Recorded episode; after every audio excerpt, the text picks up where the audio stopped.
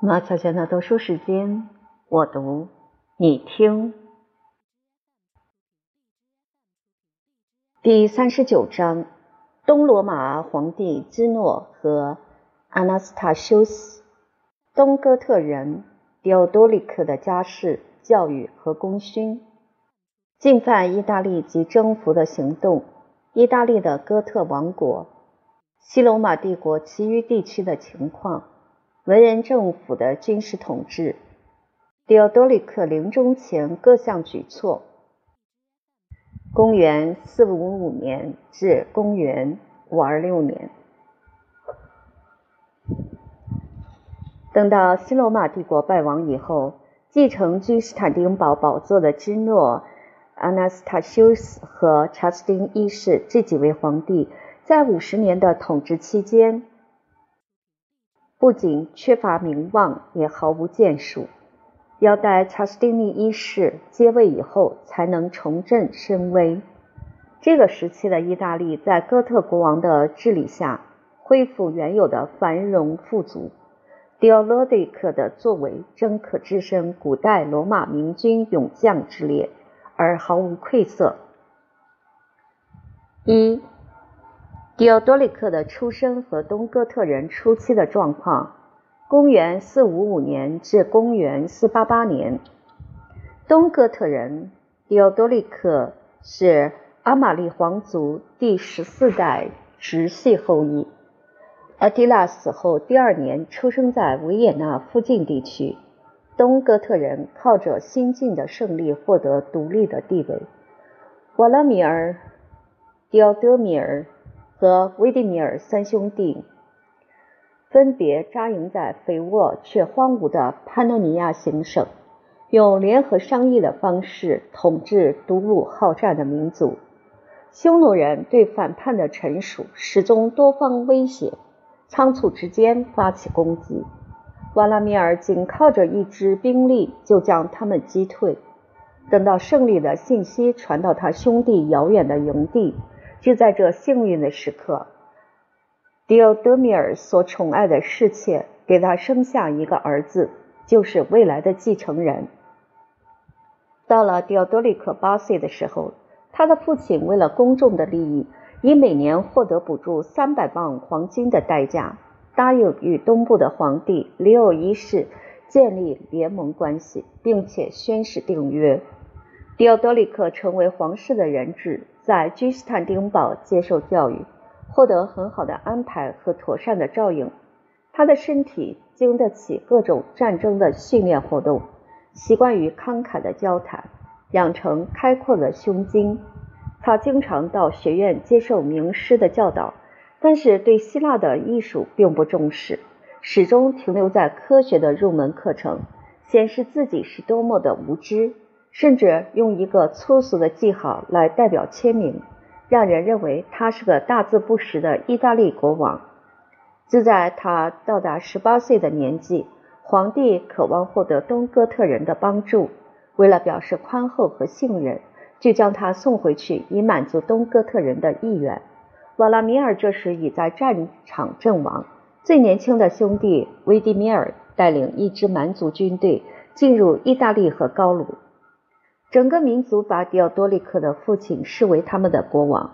凶狠的臣民羡慕年轻王子的体力和身材，而且大家立刻知道他的勇气能与祖先一比高下。他率领六千志愿军，很秘密地离开营地，进行远程的冒险活动，顺着多瑙河抵达新基杜努姆或贝尔格莱德。他击败并杀死一位萨尔马蒂亚国王。很快带着战利品回到父亲的身边。不过，像这样的胜利只能获得虚名。所向无敌的东哥特人缺乏衣物和粮食，陷于极度悲惨的境地。他们一致决定不愿在难以为生的潘诺尼亚扎营，非常勇敢地向着温暖而富裕的邻近地区前进。这些都是拜占庭宫廷的领地，驻扎很多队伍。是由同盟的哥特人组成，他们保持骄纵的心态，过着奢华的生活。东哥特人产生一些敌对的行动，证明他们是危险的敌人，至少也会带来很多的麻烦。拜占庭宫廷为了和解以及获得他们的忠诚，用高价收买东哥特人，赏赐他们土地和金钱。东部帝国把夏多瑙河的防务交付给他们，全部由迪奥多利克指挥。这时，迪奥多利克已经在他父亲死后继承阿玛利人传下来的王座。只要是身为王族后裔的英雄人物，一定会藐视那个卑贱怯懦的伊索里亚人，因为他既没有出众的禀赋和才华，又欠缺皇家的血统和良好的出身，竟然被授予罗马人的紫袍，成为皇帝。迪奥多西的因此断绝以后。只要是马西安或利奥一世这样的对象，无论是普尔卡利亚还是元老院的选择，一般而言还很适当。但是后者在统治期间最让人诟病之处是忘恩负义、谋害阿斯帕尔和他的儿子，也是他们的言辞不留余地，才给自己带来杀身之祸。利奥和东部帝国的传承，在平静的状况下授予年幼的孙儿。是他的女儿亚利阿蒂尼和幸运的伊索利亚女婿所生的儿子。这位女婿的名字是特拉斯卡利修斯。改变蛮族的音调，换用希腊语称呼之为芝诺。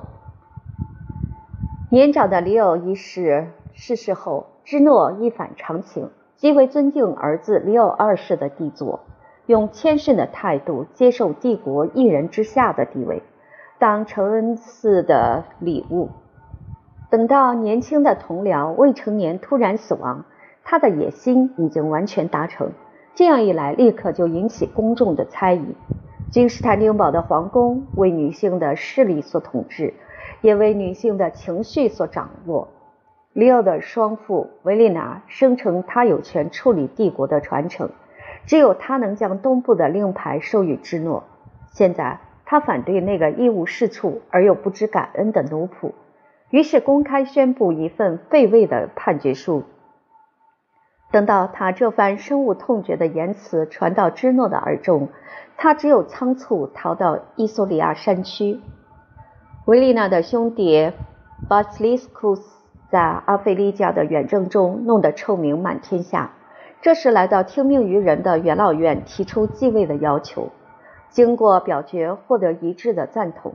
但是篡位者的统治不仅短促，而且动乱不已。巴斯利斯库斯胆大包天，刺杀他妹妹的面首，而且竟敢触怒他妻子的情人，就是虚荣而傲慢的哈尔马提乌斯。这个家伙处在亚洲的奢华环境之中，喜爱模仿阿喀琉斯的服饰和举止。借用他的姓氏装出英勇的气概，不满分子发起阴谋活动，芝诺从放逐中复位，军队和首都被出卖，巴斯利斯库斯和整个家族被定罪。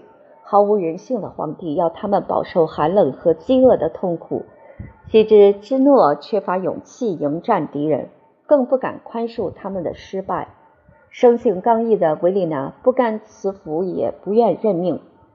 有位受到恩宠的将领被芝诺罢黜，他就激起他的敌意，在叙利亚和埃及拥立一位新皇帝，征集七万人的一支大军，把没有成效的叛乱坚持到他生命最后一刻。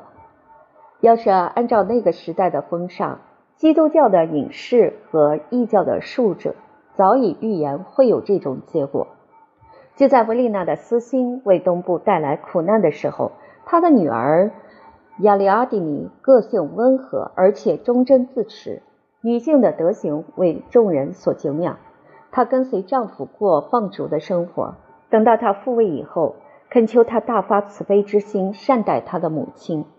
芝诺过世后，身为皇帝的女儿、母亲和寡妇的亚利阿蒂尼，嫁给皇宫一位年老的家臣阿纳斯塔修斯。连带授予他最尊贵的称号。阿纳斯塔修斯继位后又活了二十七年，人民对他的欢呼是：“愿吾皇的统治天长地久，永垂不朽。”可以证实他的人品和德行。芝诺赏赐东哥特国王诸如大公和执政官的高位，内卫军部队的指挥权，树立骑马的雕像，数千磅黄金和银两的财富，收为养子，赐给姓名，同意赐他富有而尊贵的妻子等等。无论是出于畏惧或感激，都过分腐烂。迪奥多利克自从甘愿效力以来，用勇气和忠诚支持恩主的事业，采取迅速的行动，有助芝诺的复位。在第二次的叛变事件中，人们所称的瓦拉米尔部队进剿和镇压亚洲的叛徒，直到皇家的军队能够获得轻易到手的胜利。但是，忠诚服务的下属突然成为不共戴天的敌人，燃起的战火从君士坦丁堡蔓延到亚得里亚海，许多繁荣的城市化为灰烬。哥特人的行为恶毒残酷，把贝鲁农夫的右手砍掉，使他们不能扶犁耕种，几乎绝灭斯雷斯的农业。在这种情况之下，迪奥多利克承受了似是而非的大声指责。说他违反誓言、忘恩负义和贪得无厌，这仅仅是他的处境很艰苦才会如此。就统治方式看来，不像君王，只能算是一个凶恶民族出身的官员。东哥特人的民族性不会屈服在奴役之下，无法忍受真正或想象的侮辱。他们的贫穷已到难以为继的地步，再慷慨的赏赐。立刻被浪费在无意的奢侈上面，最肥沃的产业到他们的手里也会完全荒废。他们对于勤劳的省民虽然藐视，还是很嫉妒。等到缺乏维持生存的必需品，只能靠战争和掠夺这种最常用的谋生方式。迪奥德里克的意愿是领导他的族人在西西亚的边界过着和平、自由、与世无争的生活。然而，拜占庭宫廷用好听但不一定可靠的承诺引诱他攻击哥特人部落组成的联盟，只因为他们参加巴斯利斯库斯所属的派系。迪奥多利克从驻扎地点梅西亚开始进军，得到非常正式的保证，在到达亚德里亚堡之前会获得大批给养和粮食。还有八千骑兵和三万不足的增援部队，同时亚洲的军团进驻赫拉克利亚，支持他的作战行动。双方之间产生猜忌，这些安排受到阻碍，无法实现。等他进入斯雷斯地区以后，迪奥德米尔的儿子发现这里遭受兵刀蹂躏，是充满敌意的残破之地。追随他的哥特族人带着罗马和大车所编成的辎重行列，被向导出卖留在桑德斯山区的悬崖绝壁之间。特里阿里乌斯的儿子迪奥多利克对他大肆抨击，排出队伍要与他决战。他那富于心机的敌手从邻近的高地对着瓦拉米尔部队的营地破口大骂，用无知的童子、疯狂的头目。韦氏的叛徒以及民族的仇敌，这些可耻的称呼，污蔑他们的领导者。特里阿里乌斯的儿子大声疾呼：“罗马人一贯的政策就是用自相残杀来毁灭哥特人，难道你不知道？这种有违天理的斗争，即使胜者也会陷入冤冤相报的仇恨之中。难道你不清楚？这些武士都是我的亲戚和你的亲戚。”当他们的寡妇在哀泣的时候，岂不是你那轻率的野心将他们的性命断送？你的士兵受骗离开家园参加你的队伍，他们所得的钱财现在都在哪里？他们之中每一个人在过去都是三四匹马的主人，现在追随你像奴隶一样步行，好通过色雷斯的旷野。这些人受到引诱，说有希望可以获得一大袋黄金。真正的勇士不爱钱财，像你一样自由和高贵。哥特人听到这番合情合理、投其所好的言辞，马上产生不满，到处发出鼓噪的声音。迪奥德米尔的儿子担心孤掌难鸣，逼不得已，只有拥抱自己的同胞以示和好。背叛拜占庭宫廷，效法罗马人不忠不义的行径。二，迪奥多利克远征意大利，击败并杀害奥多亚克，公元489年至公元493年。无论是领导联盟的哥特人威胁君士坦丁堡，还是率领忠诚的队伍退到伊维鲁斯的山区和海岸，迪奥多利克的运导一直很好。其实他最引人注目的两大特点就是谨慎和坚毅。特里奥利乌斯的儿子终于意外死亡，权力的平衡被破坏。罗马人一直对此极为关切。整个民族承认阿玛里世袭的最高权力。拜占庭宫廷只有签订屈辱而严苛的条约。公众为了维持哥特人的联合武力，已经不胜其烦。元老院宣布他们的构想，选择其中的一部分，给予两千磅黄金的补助金。这对一万三千人而言是很大的一笔酬劳。这种做法一定要考虑自己的军队有何意见。因为伊索里亚人要保护的对象是皇帝，而不是帝国。除了有掠夺的特权外，每年的恩俸是五千万黄金。迪奥多利克有明智的头脑，立即了解这样一来会被罗马人憎恨，也引起蛮族的疑虑。臣民在寒冷的木屋忍饥受冻的时候，要是国王丧失斗志，在希腊过奢华的生活。就会使群众普遍产生不满。同时，他要事先预防做出痛苦的选择，不是成为芝诺的打手，要与哥特人接战，就得领大家到战场与芝诺的部队为敌。迪奥多利克预备从事的伟大事业，能够发挥他的勇气和满足他的野心。于是，他对皇帝说出下面一段话来。虽然皇上极为慷慨，为你服务能获得优渥的待遇，还是要请你倾听我内心的意愿。意大利是你祖先的遗产，罗马也是世界的首都和尊贵的皇后。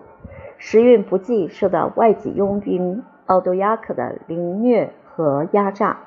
现在，请下令，命我带着我的部队去征讨这位建主。如果我失败，你可以摆脱一位费用昂贵而又专惹麻烦的朋友。要是蒙神的恩典，我能成功，会用你的名义来统治。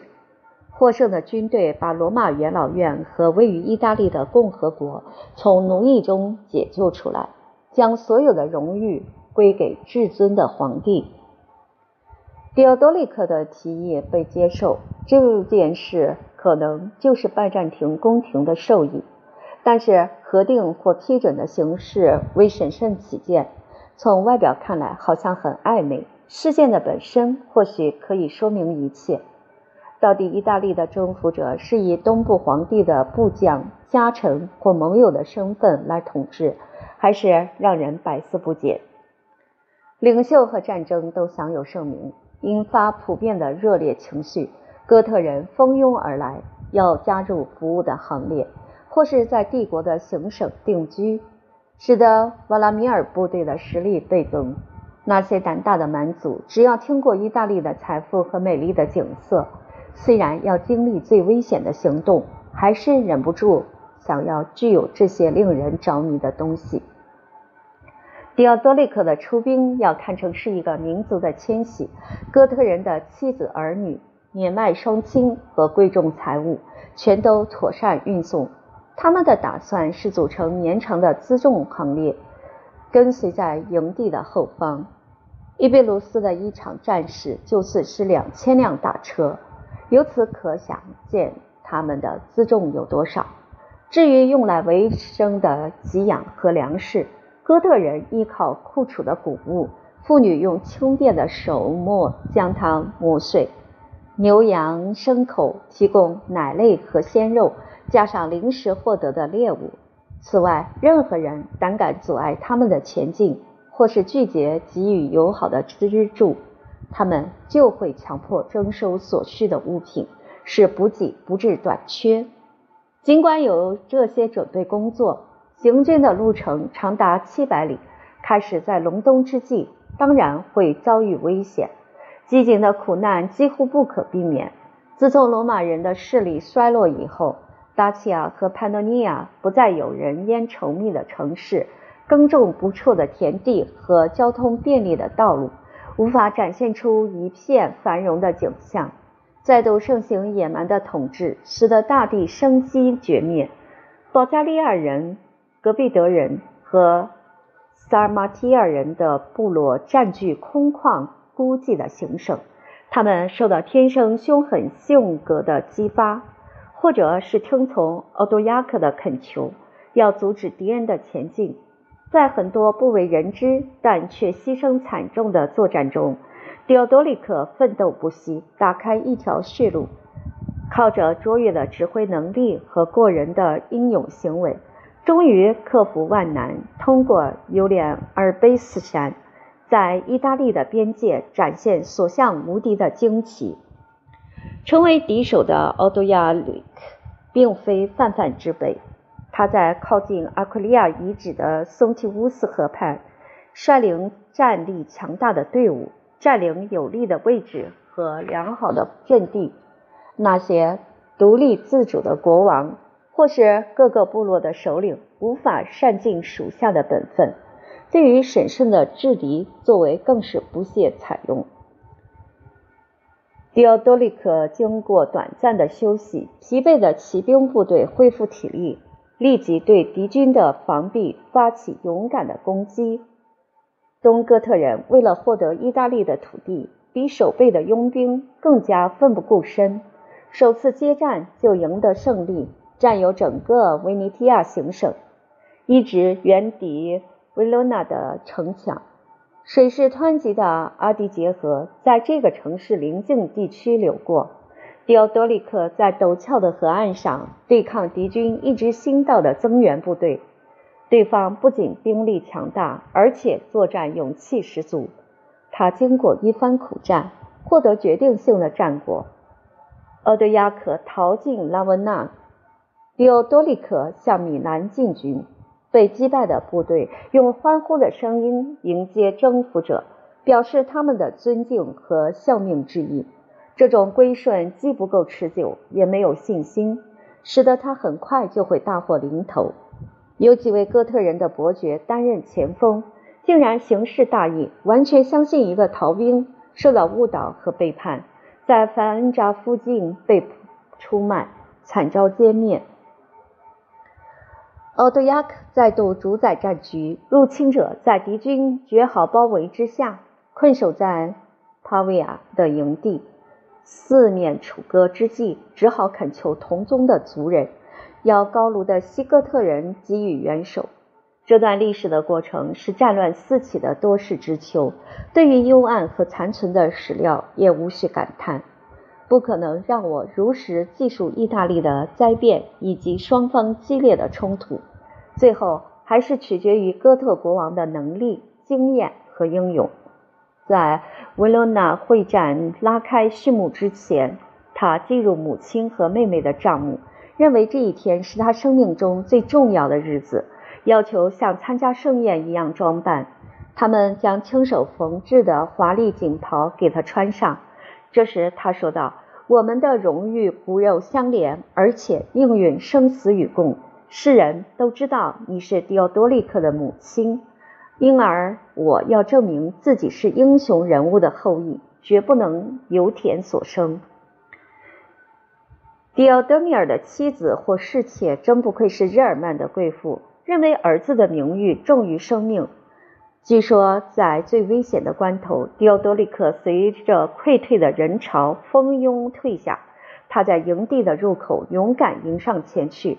发出义正辞严的指责，要他们转身与敌人拼个你死我活。从阿尔卑斯山直到卡拉布里亚的尽头，比奥多利克用征服者的权力统治这块领土。汪达尔人的使臣献出西西里岛，成为王国合法的属地。他是罗马的救星，被元老院和人民所接受。他们曾关上城门，反对逃走的篡贼。只有拉温纳仗着深沟高垒，形势险要，仍能抗拒围攻达三年之久。奥多亚克发起大胆的突击，哥特人的营地死伤狼藉，惊慌不已。最后，由于缺乏粮草和援救无望，不幸的君王屈从于臣民的呻吟和士兵的鼓噪。拉文纳主教出面商谈和平条约，允许东哥特人进入城市。两位敌对的国王同意立下誓言，用对等和不容分割的权利共同统治意大利的行省。类似的协议很容易预测会产生些后果。以后的日子从外表看来，到处充满欢乐和友谊。奥多亚克在一次正式的宴会中被他的敌手刺杀，至少归于迪奥多利克幕后指使。迪奥多利克事先发出机密而有效的命令，背信和贪婪的佣兵毫无还手之力，同时被杀戮殆尽。哥特人正式宣布迪奥多利克拥有统治的王权。东部皇帝的同意不仅迟缓、勉强，而且含混其辞。依据一般的方式，阴谋活动安在认输的建筑头上。奥多亚克的无辜和征服者的罪行，从有利的条约中可以完全证实。强者只要没有产生异心，弱者自然不会莽撞违犯。可以联想到更适当的借口，就是权力的嫉妒和争执的灾难。谋杀异己的罪行所获得的判决并不严厉，因为有了这桩谋杀事件，意大利才有一整代的公众幸福可言。幸福的创造者在活着的时候听取厚颜无耻的颂词，基督教和异教的演说家当面大声奉承。然而历史并没有留下正式记载。显示这是迪奥多利克的得意之作，或者认定是过失行为而损害他的名誉。有份资料与他的声望有关，还留存到现在。一卷全部由卡斯多利乌斯用皇室的名义写成的信函，看来让人更相信确有其事。他的政府所展现的只是形式，并非实质的内容。我们想要从一位哲人的声明和学识之中找出满足纯洁和出于自发的情操，这是徒然无用的事。至于罗马元老院议员的议员和官员的先例，更是如此。何况不论在哪一个宫廷发生任何状况，含糊不清的表白成为谨慎大臣常用的措辞。迪奥德里克的名声更值得信赖之处。是三十三年统治期间众所目睹的和平与繁荣，在那个时代受到异口同声的尊敬。他的智慧、勇气、公正和仁慈铭记在哥特人和意大利人的心田。三、哥特国王在意大利的统治策略和施政作为。公元四九三年至公元五二六年。迪奥多利克分配意大利的土地，把其中三分之一奉送给他的士兵，受到无可厚非的指责，说是他一生之中唯一不公之处。如果比照欧多亚克的榜样来说，这种行动更是通情合理。考虑到征服者的权利和意大利人真正的利益，尤其是他负有神圣的责任，必须维持整个民族的生存。这个民族对他的应许有信心，才会追随他前往遥远的异国。迪奥多利克的统治之下，哥特人在意大利这片乐土很快增加到二十万男丁，成为势不可挡的群体。要是计算总数，另外还要加上妇女和儿童，他们所侵占的财产有一部分是用巧取豪夺的方式，为了抗他人之慨。就假借亲善的名义来满足私欲，这些不受欢迎的外来者任意散布在意大利各地。每个蛮族分到的部分要能适合本人的出身和职位、追随者的人数以及农村的富裕程度，特别是为了获得所需的奴隶和牛只。大家承认贵族和平民应有区隔，每位自由人的产业都免征田税，臣民只要遵守国家的法律。就能享受无上的特权。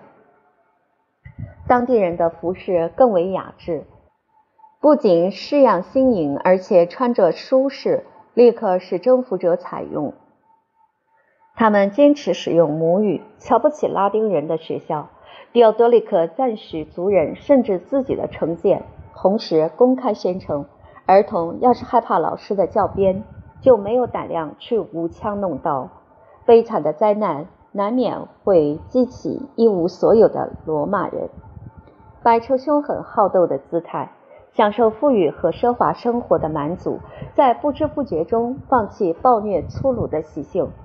君王的政策并不鼓励两个民族相互之间的转换，他坚持意大利人和哥特人应有区别，前者要保留和平生活的记忆，后者要从事戎马征战的行业。他为了贯彻企图，煞费苦心保护勤勉的臣民，更要能节制士兵的暴力，而又不会丧失他们作战的勇气。因为还要靠军队防卫国家的安全，他们保有土地和福利，当做军职的薪俸。听到号角的声音，会在行省官员的指挥下完成行军的准备。整个意大利分为几个区域，都有设备良好的营地。在皇宫和边疆的服役要经过挑选或者实施轮调。特别辛苦的工作用增发加给或经常的赏赐作为补偿。迪奥多利克说服英勇的作战伙伴，帝国的开创和守成要运用同样的技术和手段。在国王做出榜样以后，他们对于战胜敌人的工具训练务求熟能生巧，而且日益精进。不仅是长矛和刀剑，还有各种投射武器。一般而言，他们对后者非常注重，绝不忽视。战争最鲜明的景象展现在哥特骑兵的每日训练和年度教育之中，以坚定而合理的军纪要求灌输谦逊、节制、和服从的习性。哥特人受到教诲，要爱护民众，尊重法律，了解自己在文明社会的责任。放弃格斗审判和报复私仇的野蛮行径。迪奥多利克的胜利给西部的蛮族带来莫大的惊恐。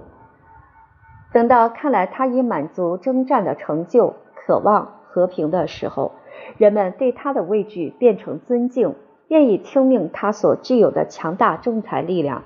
何况他总是用来调解相互的纷争，改善彼此的行为。欧洲最遥远的国家都经常派遣使臣前往拉文纳，他们钦佩国王的智慧、豪爽和谦虚。要是他接受送来的奴隶、武器、白马和异兽，回报的礼物是日晷、水钟和一位音乐家。他要让高卢的君王知道，意大利臣民不仅技术过人，而且极为勤奋。迪奥多利克的家庭包括一位妻子和两个女儿，还有一个妹妹和一个侄女。通过联姻和法兰克人、勃艮第人、西哥特人、汪达尔人和图林根人的国王建立家族关系，保证大家和谐相处，至少能够维持西部庞大共和国之间的实力平衡。在日耳曼和波兰阴暗的大森林里。要想制止赫鲁利人的迁徙，却有困难。凶狠的民族作战不用胄甲护身，对于死去丈夫的寡妇和失去行动能力的父母，无情地加以指责。为何还要偷生苟活下去？率领这些蛮族恨武士的国王祈求迪奥多利克的友谊，按照蛮族的仪式集合军队，完成认养的手续，就能晋升更高的地位，成为他的义子。埃斯蒂安人和利沃尼亚人来自波罗的海沿岸，他们听到这位君王的名声如日中天，不辞辛劳完成一千五百里前所未有的旅程，将当地的琥珀奉献在他的脚前。他与哥特民族发源地所在的国家经常维持友好的通信联系。意大利人竟能穿着瑞典极为奢华的黑貂服饰。遥远北国的一位统治者在自愿或不得已被迫禅位以后，还能在拉文纳的宫廷找到舒适的隐退之地。斯堪的纳维亚是个巨大的岛屿或半岛，有时会很含糊地称作图勒。在这个北国之地，十三个人口众多的部落耕种小部分的土地。他在当时统治着其中一个部落。这块北部地区一直到北纬六十八度都有人居住，很多地方经过勘探。北极圈内的原住民在每年的夏至和冬至都有四十天的时间是阳光普照或不见天日。太阳消失的长夜是人们悲伤的季节，带着哀悼和不安的心情在等待，直到派往山顶的使者送来第一线阳光露面的信息，向着山下的平原宣告：欢乐已经重临。迪奥多利克的一生在壮年就获得常胜英名，竟能收起手中兵刀，这在蛮族而言倒是少见的事儿，特别值得表扬。三十三年的统治全用来改进施政作为，虽然有时会涉及运用武力的敌对行为，靠着部将的指挥、军队的训练、联盟的兵力，甚至个人的威望，很快能够结束战事。他的行事非常谨慎，很不放心将意大利的边防交付给兵微将寡而又纷争不已的邻国，同时。基于正义的原则，他要求归还被强占的疆域，有些是他的王国原有的领土，也有他父亲所继承的封地，所以他才征服 Lydia、Noricum、达尔马提亚和潘诺尼亚这片多事的国土，把从多瑙河的源头和巴伐利亚地区，一直到戈壁德人在西米乌斯的废墟上实力微弱的王国。全部置于一个强有力政府的统治之下。迪奥多利克名义上还是东罗马的臣属，现在建立伟大的事功，难免惊醒阿纳斯塔修斯皇帝产生猜忌之心，把他的成就视为不忠不义的行为。何况人事的变化真是兴衰无常，阿迪拉的一位后裔竟然要求哥特国王的保护。这样就在达契亚的边区引起一场战事。萨比尼安是一位众望所归的将领，不仅靠着父亲的功勋，而且自己能力高强，率领一万罗马人奔杀而来。无数大车装载着给养和武器，编成长列辎重，全部交由最骁勇的保加利亚部落来护卫。东部的大军在马古。战场被哥特人和匈奴人的弱势兵力所击溃，罗马部队的精英甚至希望全部都被摧毁，整个局势落到无法挽回的地步。迪奥多利克一直在教导获胜的部队要能审慎克制，领导人没有下达掠夺的命令之前，敌军丰富的战利品散落在脚前，也没有人敢动。拜占庭宫廷恼羞成怒，竟然派出两百艘船，带着八千人马，前往卡拉布里亚和阿普利亚一带海岸烧杀抢劫，进袭古老的城市塔林敦，破坏这片安乐国土的贸易和农业，然后才回航赫勒斯滂海峡。他们。曾把这里的人民视为罗马人的兄弟，现在对这种海盗行为的胜利，竟然感到自豪不已。他们的撤离可能是迪奥多利克采取行动所致。意大利受到一千艘轻型船只的舰队给予掩护，建造速度之快，真是难以置信。坚定的意志带来的报酬是确切而光荣的和平。他用强势的双手维持西部的平衡。直到最后被克洛维的野心推翻。虽然迪奥多利克无力帮助轻率和不幸的亲戚西哥特国王，但是对于他的家族和人民，在遭受劫难以后，还能拯救幸存的人员，阻止法兰克人在胜利中的进展。我没有意思要重复述说这些军事行动，要点部分还是迪奥多利克的统治状况。最多只能提及阿勒曼尼人受到保护，对勃艮第人的入侵给予严厉的惩处。他在攻占阿尔勒和马赛以后，与西哥特人建立一条不受妨碍的交通线，而且阿拉里克那未成年的儿子不仅身为外孙受到他的监护，也把他当成自己国家的摄政一样尊敬。意大利国王处于这样极为高贵的地位，把高卢恢复禁卫军统治的职务，纠正西班牙民事政府一些弊端。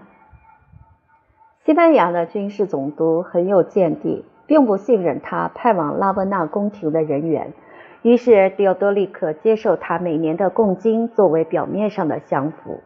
哥特人建立的主权从西西里到多瑙河，从西米马姆或贝尔格莱德到大西洋，就连希腊人自己也都承认，迪奥多利克所统治的区域是西部帝国最精华的部分。哥特人和罗马人只要团结起来，可以使意大利转眼消失的幸福能够世代相传下去。一个新兴的民族，有自由的臣民和文明的士兵，在相互尊重的德行激励之下，就会逐渐成为一个蒸蒸日上的国家。引导或支持变革的盖世功勋，并没有出现在迪奥多利克的统治期间。他缺乏立法者所具有的天分和机遇，仅有的作为只能放纵哥特人享受随心所欲的自由而已。他一味模仿原来的规章制度，甚至滥用君士坦丁和他的继承人所创设的政治架构。罗马的灭亡可以作为前车之鉴。满族拒绝接受皇帝的名号、紫袍和冠冕，但是在国王的这个世袭头衔之下，可以享用全部的皇室特权，不仅非常实际，而且更为富足。迪奥多利克提到东部君主，用语非虽然非常尊敬，表现的意义很暧昧，拿夸张的词句来称颂两个国家的和谐，炫耀自己的政府所具有的形象是独一无二、不容分割的帝国。他虽然自称高于世上所有的国王，但是很谦虚地表示，阿纳斯塔修斯同样拥有最高的地位。每年都会宣布东部和西部的联盟，由双方无异议选出的执政官负责传达。看来像是由迪奥多利克提名的意大利候选人要获得君士坦丁堡君主的正式批准。拉文纳的皇宫与迪奥多西和瓦伦提尼安的宫廷毫无差别，同样设置禁卫军统领、罗马郡守。财务大臣和御前大臣，以及管理国库和皇室经费的财务官员，他们的功能被卡斯多利乌斯华丽的修辞描述的光彩夺目，仍旧继续执行国家大臣的职务。有关地方政府的司法和税务，授予七个总督、三个巡抚和五个省长，按照罗马法律体制的原则和形式。由他们管理意大利的十五个地区。征服者的暴虐行为，因为法律程序的缓慢加以巧妙的运用，可以获得化解或规避。政府的行政工作以及随之而来的荣誉和薪资，全部限定由意大利人担任。人民仍然保有他们的服饰、语言、法律和习惯。以及个人的自由和三分之二的田产。奥古斯都对于改行君主制度的事实要加以隐瞒。迪奥多利克的政策则是要掩饰蛮族的统治。要使他的臣民感到何其有幸，有时还是会从罗马政府的幻象中清醒过来，得知哥特君王在实事求是解决问题，有决心要追求自己和公众的利益。他们就会从这种品格中获得更大的安慰。迪奥多利克自诩他所具有的德行，对于所欠缺的才能也感到满意。迪贝利乌斯能晋升到禁卫军统领的高位，是因为他对不幸的奥多亚克一直怀有不可动摇的忠贞之心。迪奥多利克的大臣像是卡斯多利乌斯。和博伊西乌斯，在他的统治之下，都能显示出才能和学识的光彩。卡斯多利乌斯比起他的同僚更为审慎，也更有福分，始终没有丧失君王的宠幸，永保盛名与不坠，在世上享受三十年的荣华富贵以后，又在斯奎拉斯的隐退生活中度过同样漫长的勤学和写作岁月。四，迪奥德里克巡视罗马及意大利的繁荣景象。公元五零零年，哥特国王成为共和国的币主，有义务也有责任要获得元老院和人民的拥戴。罗马的贵族为了表示尊敬，用动听的头衔和公开的言辞大加奉承，实际上在显现祖先的功勋级和权威。民众无需产生畏惧或警惕之心，在首都可以享受秩序。富裕和娱乐三方面的好处。然而，从发放食物的数量来说，明显看出人口已经减少。阿普利亚、卡拉布利亚和西西里有大量当做贡金的谷物，不停运到罗马的粮仓，可以发给贫穷的市民面包和肉类的配给品。任何职位只要关切到人民的生活和幸福，就可以获得很高的荣誉。公众有各种竞技活动，就连希腊的使臣基于礼貌也会大声叫好。虽然模仿起来力有不逮，但隐约之间还能表现出凯撒当年的雄风。就是音乐特技和哑剧表演，也还没有完全被人遗忘。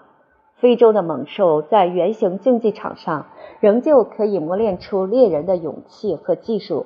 生性豁达的哥特人。对于赛车场上的蓝党和绿党相互之间竞争引发的喧嚣和流血搏斗，不是一味纵容，就是好言劝阻。迪奥多利克在和平统治的第七年巡视世界的古老首都，元老院和人民排出庄严的队伍，前往迎接被称为图拉真第二或新一代的瓦伦提尼安。他用高贵的姿态保证政府的公正廉明，公开发表的宣言可以镌刻在铜牌上面，永垂后世。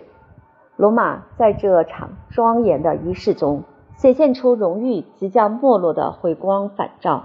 一位圣徒曾目睹壮观的场面，只能虔诚地盼望新耶路撒冷的宗教庆典会更胜于此刻。哥特国王在罗马居留的六个月中，他的名声、仪表和礼贤下士的态度，激起罗马人的敬仰和钦佩。他观赏体现古代伟大事迹的纪念碑，同样表现出好奇和惊讶的情绪。他在卡皮托丘重履征服者当年的足迹，非常坦诚地承认，每天看到图拉真广场和高耸的圆柱。就有一番新的感受。庞贝剧院尽管已经清皮，仍旧像一座大山那样，经过人工的挖空和粉刷，再加上勤奋的工作加以修饰。他概约计算一下，修建地度巨大的圆形竞技场要花费一整条河的黄金。十四条供水渠道的出口处有清澈而充足的用水流向全市各个区域，其中一条是克劳迪安水道，从三十八里外的萨宾山区用连续微微倾斜的结实拱形水道桥将水流引到阿芬丁丘的山顶，修建宽广而绵长的地下拱室作为排水之用。经过十二个世纪，仍能保持原始的强度。这种深藏地下的渠道，更胜于所有罗马地面可见的奇妙建筑物。哥特国王在过去为毁损古迹受到严厉的指责，后来都会注意保存所征服民族的纪念物。皇家的诏书一再重申禁止公民破坏、损伤和拆毁，特别设置一位专业建筑师。每年有两百磅黄金的款项，二万五千块砖瓦，加上罗克林港口的关税，或做城墙和公共建筑物的修缮费用。各种人类和动物的雕像，无论是用金属或大理石制作，同样给予妥善的照顾。吉利纳尔山的马匹雕像后来取一个现代名字，神韵和气势深获蛮族的赞许。神圣大道两旁的铜像非常用心加以修复，名闻遐迩的麦绒小母牛雕像真是栩栩如生。那些被赶过和平广场的公牛都会受骗上当。迪奥多利克把它们当成王国最高贵的装饰，特别设置一位官员来保护这些艺术精品。迪奥多利克仿效帝国最后几位皇帝的做法，把住所安置在拉文纳，自己亲手在那里种植一个果园。只要王国的安全受到蛮族的威胁，他就把朝廷迁往位于北方的边界的维罗纳。现在还留存一种钱币，上面有他所居宫殿的图像，代表最古老的哥特建筑物真正的形式。这两个都城以及帕维亚。斯波莱托、那不勒斯和其余意大利城市，在他的统治期间兴建壮观的教堂、水渠、浴场、柱廊和皇宫，到处装饰的花团锦簇。真正表现出臣民的幸福，在于人人都有繁忙的工作和奢华的生活，在于国家财富的增加和成果的享受。罗马的元老院议员在寒冬季节总是从。